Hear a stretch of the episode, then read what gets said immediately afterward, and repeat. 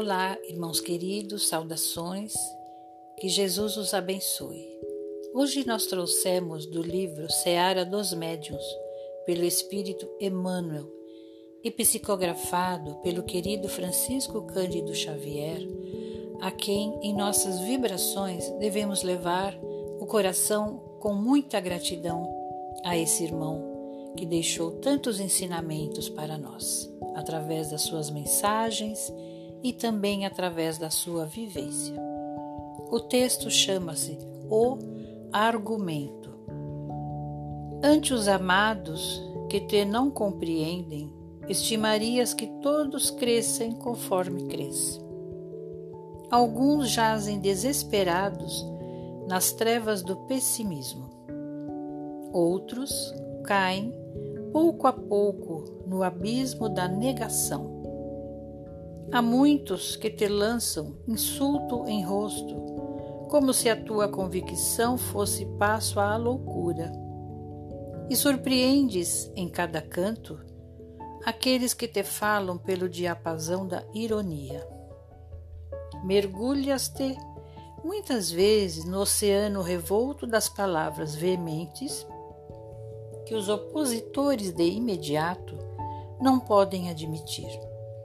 Em outras ocasiões, desejas acontecimentos inusitados que lhes alterem o modo de pensar e de ser. Entretanto, recordemos o Cristo. Ninguém, quanto ele, deixou na retaguarda tantas demonstrações de poder celeste. Deu nova estrutura à forma dos elementos. Apaziguou as energias desvairadas da natureza. Reaqueceu corpos que a morte imobilizava. Restituiu a visão aos cegos. Restaurou paralíticos. Limpou feridentos. Curou alienados mentais. Operou maravilhas somente atribuíveis à ciência divina. Contudo, não foi pelos deslumbramentos produzidos que se converteu em mentor excelso da humanidade. Jesus agiganta-se na esteira dos séculos pela força do exemplo. Anjo caminhou entre os homens. Senhor do mundo não reteve uma pedra para repousar a cabeça.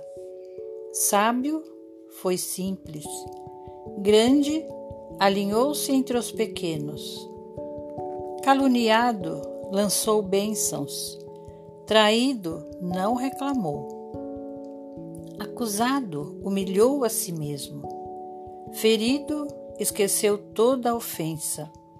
Injuriado, silenciou. Crucificado, pediu perdão para os próprios verdugos.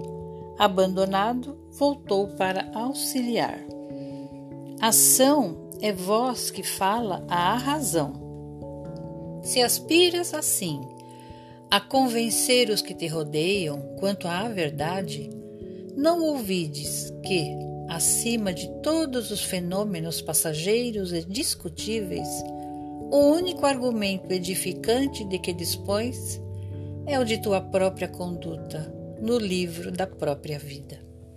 Então, irmãos queridos, esse texto por si só nos ensina, nos orienta para que sejamos pessoas melhores no dia a dia, lembrando sempre os exemplos desse Mestre, do nosso querido Mestre Jesus.